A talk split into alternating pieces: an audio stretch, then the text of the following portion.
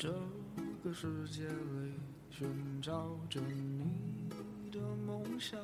你问我梦想在哪里？我还年轻，我还年轻。在这里，我们一起走过，我们一起笑过，一起创造多彩多姿的第三人生。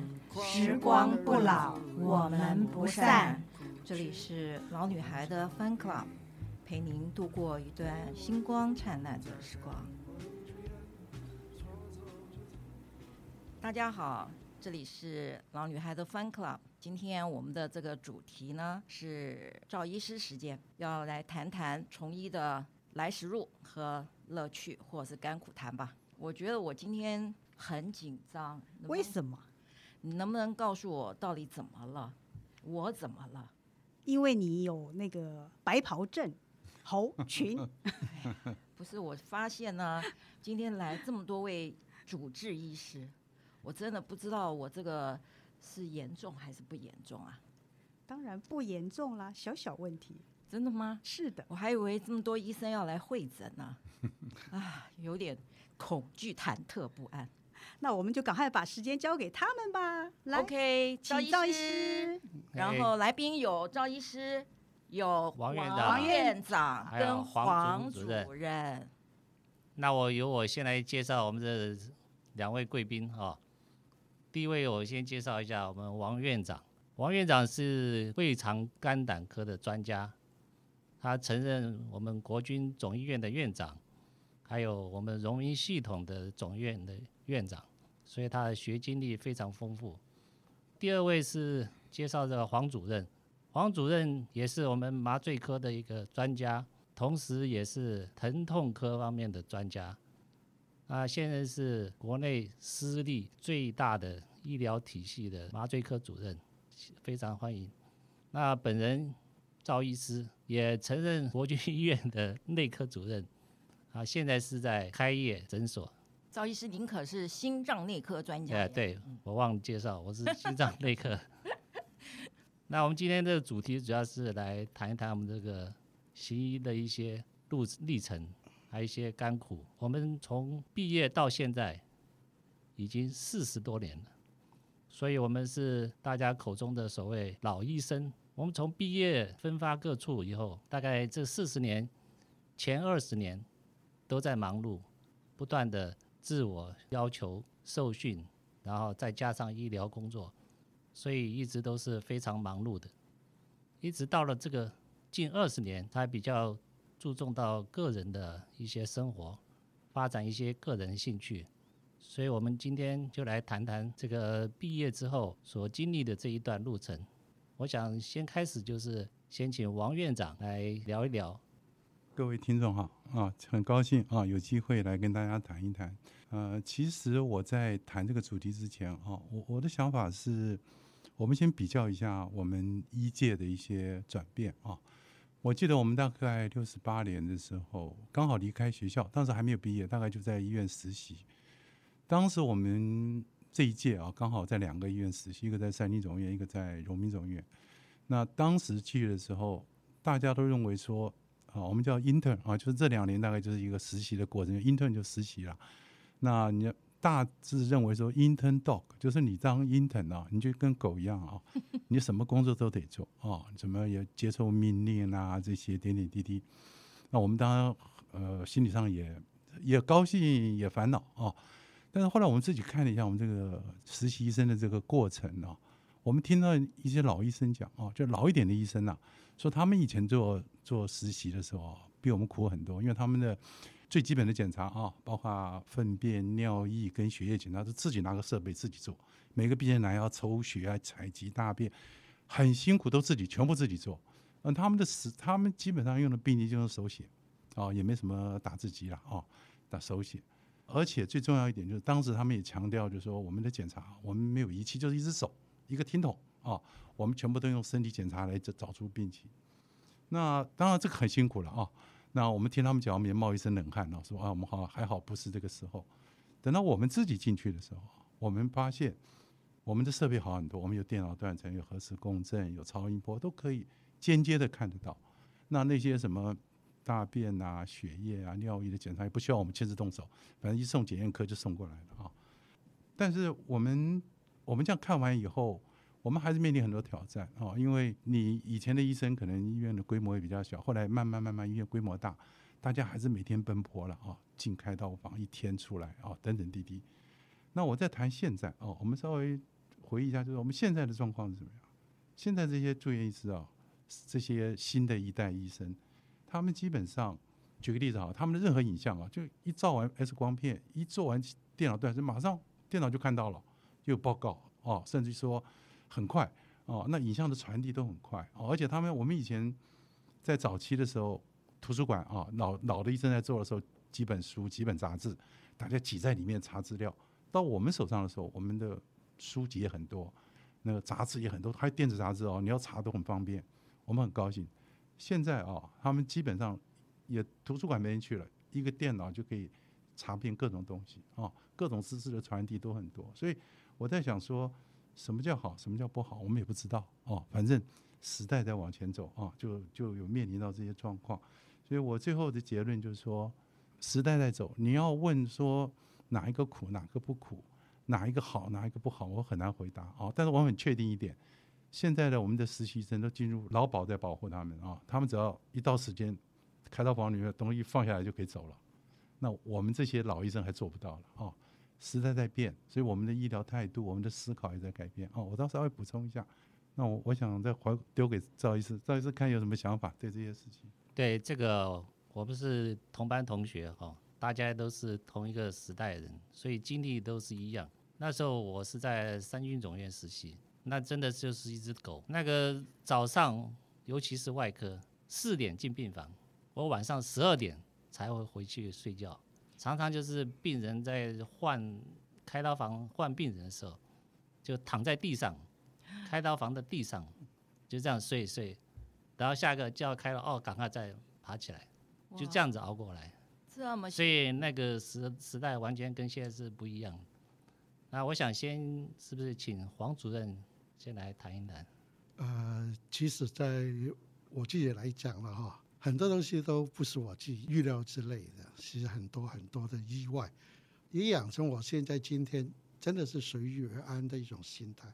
那来台湾的医学院莫名其妙的。因为我在香港毕业之后去做了两年老师，那个时候深深就觉得学而后知不足，教小学生啊备课的时候啊之痛苦啊，中学毕业教小学生都觉得很痛苦，那就兴起一个念书的念头。我们那个年代香港没有什么大学，所以就要来台湾，来台湾也迷迷糊糊的，因为那个时候其实是很夯。是生化，不是其他。嗯，所以我就来台湾，就练那个丙组。就毕业之后发觉丙组竟然不是生化，生化是甲组。所以迷迷糊糊的，好吧，那就只好选个最最靠近的，就联医学院吧。就跑去进去国防，进国防事实上，像王院长他们，他们比较认真啊。那我我进国防，然后练了几年之后，因为我很早就决定。做麻醉科，所以我的 intern 的时候去好多时间，他们都不不不把我当人，因为我已经知道我要去哪里了，所以我很早就在麻醉科。而在麻醉科事实上过了几年，我常常说我是开荒牛，也就是我常常讲说，我都不知道自己要去哪里。做了两年住院医师，第三年一开始被派到台中荣总，那个时候台中荣总要开业。然后就派去那边，呃，主任还在沙乌地阿拉伯，我就一个住院医师跑去那边，呃，开始负责去办签收啦，去买东西啦，搞得一塌糊涂。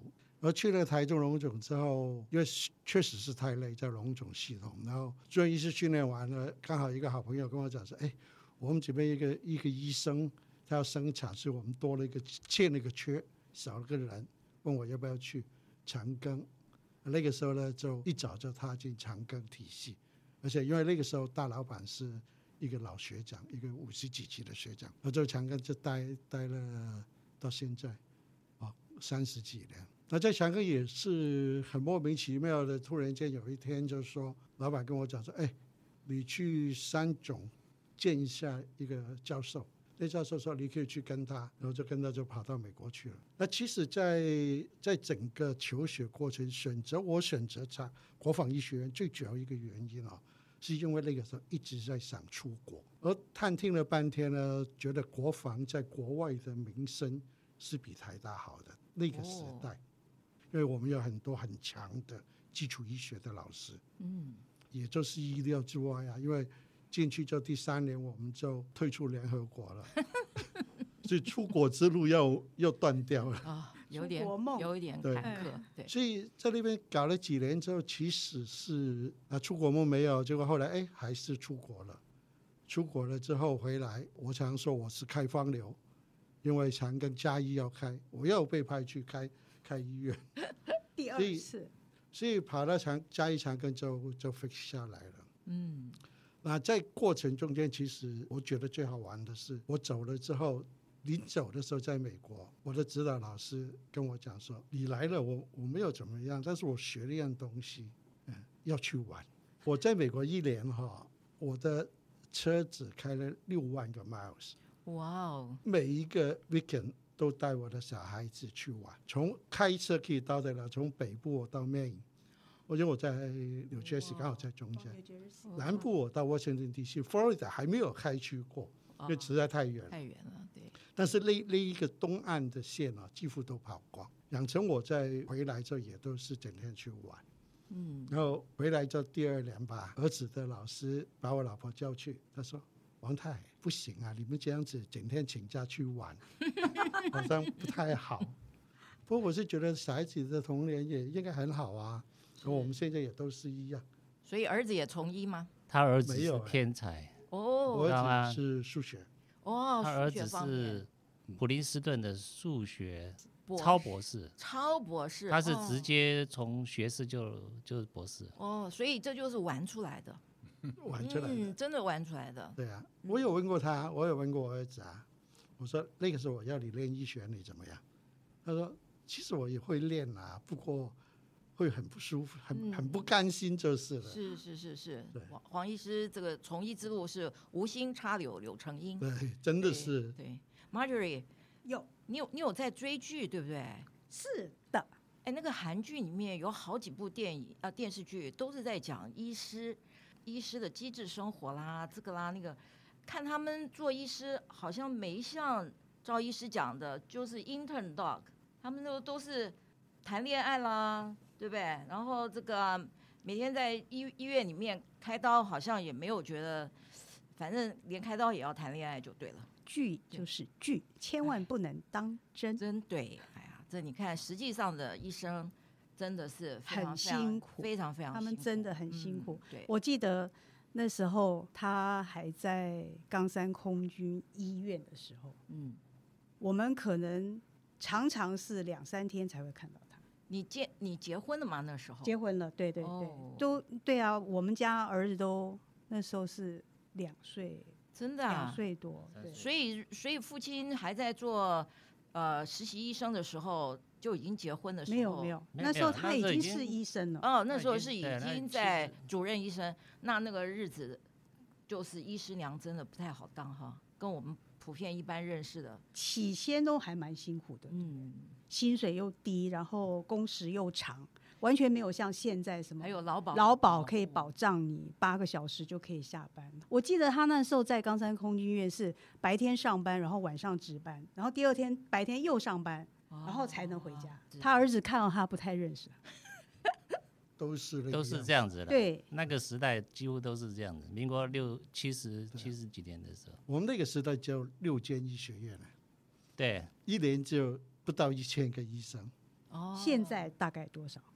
现在大概两千多人，现在两千多一点吧。哦，对啊，医学院增加好多家。对啊，嗯嗯嗯。那时候只有到中中山还没有成立真正，那时候那时候还中医专。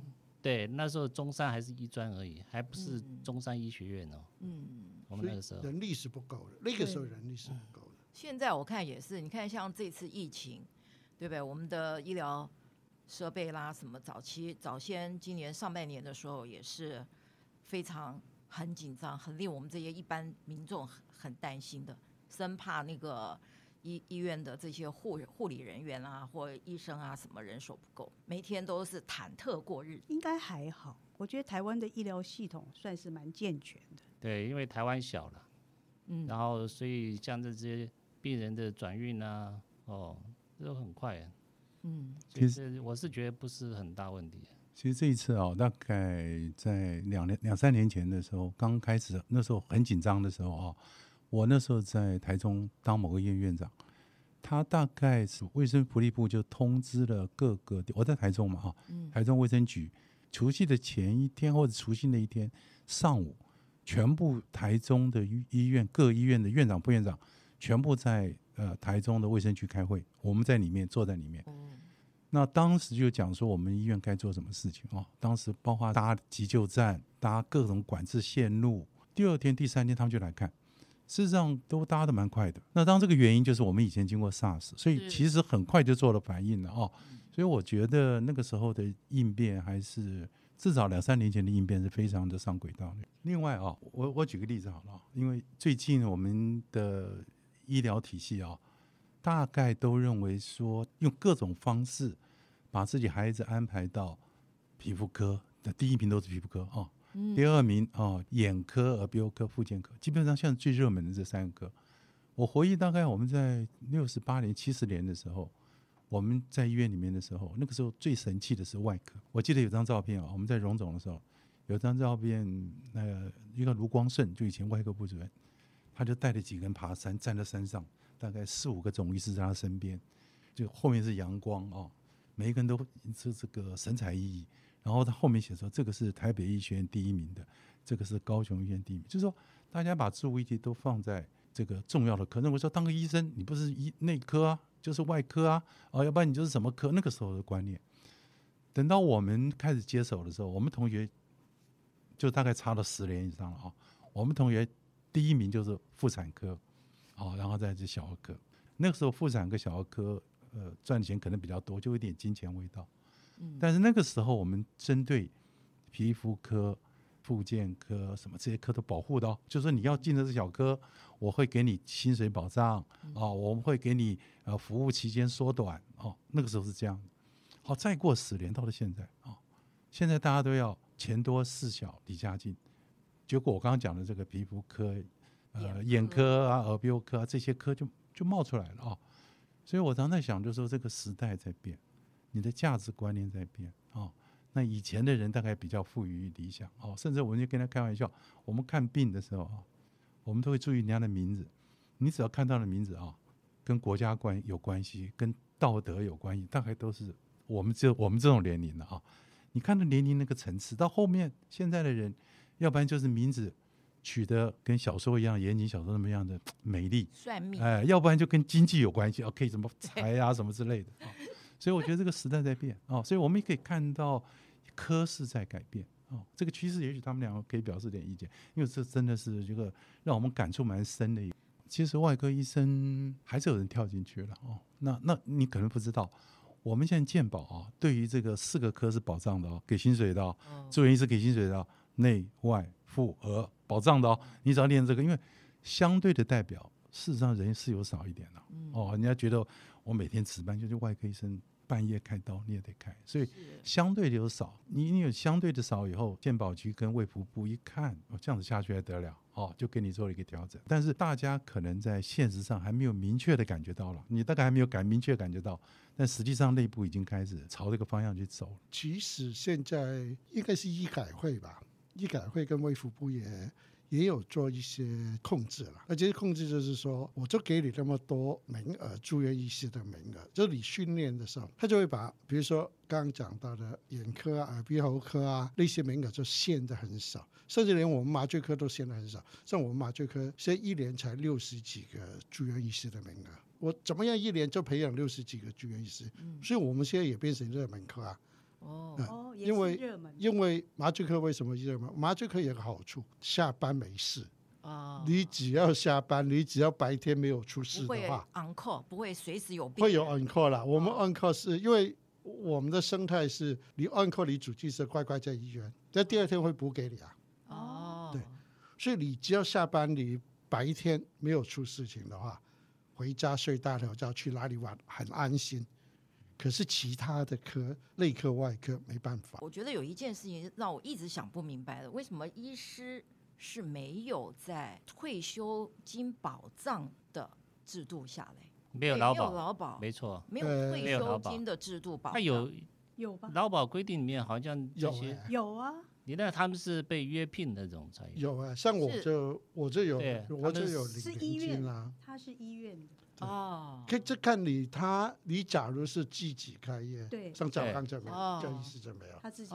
可是你是在医院系统的。聘雇的，他聘雇的还是啊，聘雇，因为我们之前有个比较大的改革，因为以前我们是在在长庚医院，我们是 partner，呃，算签约，对，不，以前算是合伙人，合伙人，那就没有，但是后来因为因为税金拿了一些，就变成聘雇，哦，这样子我们就变成雇员。所以我们就还是有劳保的保障。哦，那有我知道有一些医院，他是他拆账，他就说你的退休金我一开始都给你了，所以他们没有。像他们我知道，像开业医的话，如果你想要劳保，他自己是老板，可是他自己可以把他自己放进去劳保来保，那等于说你的保费是全部都是自己付，因为一般聘雇的人员是。雇主付一部分，部分然后自己付一部分，嗯、然后劳保局帮你付一部分。是，可是因为他自己是老板，所以他也可以加入劳保，然后你自己要多付你自己老板应该出的那一份。这样子，哦，就等于是没有人帮他 share。对，就是所以很多人就觉得说他没有必要把他自己放进去了。哦，因为我们以前有公保、有劳保、有军保，嗯、所以他很多保险把医生有 cover 在这个里面。嗯。那也有很多医生，他他待遇好，认为这个保险不怎么样。但是真正的问题在哪？就是现在很多年轻的医生，他们要的跟你钱没有关系。他认为我以前像我们以前的时数，刚听我们知道医师讲，他说我从早上进去，晚上出来，这个违反劳保。是。你有劳保有工作时间限制。现在年轻人的医生所谓劳保，就是他争取这个时间对他最重要。该下班他为了下班，你不要给我再锁在这里面。哦，那那个像很多资深的医生，不管你有没有劳保，好像还没有进入到这个这个时间的管制的系统里面。在我的认知是这样的啦。哦，你还在拼命的操持。现在劳保给住院医师是有保障，是就所谓八八工时嘛。嗯，就是其实八八工时也很多了。嗯，呃，一个礼拜要上八十八个，可以排八十八个小时的班。我们是四十几个小时。对，一般是四十。四十嘛，现在对，最多四十四嘛。四十。那我们现在是八八工时住院医师，那主一旦你当了主治医师，叫做责任制，就没有那个就没责任哦，就连爸爸都没有都没有，就你就责任制啊。如果说病人躺在医院，就是你的病人啊。那休假怎么办呢？所以我就说，万幸我在麻醉科，我要休假就可以休假。可以交给住院医师吗？不行，一定要交给主治医师。哦，主治。像像我们现在，比如说有住院病人的医生，你要请假的话，一定要当天就把病人转给另外一个同科的医生，哦、他来跟你 cover。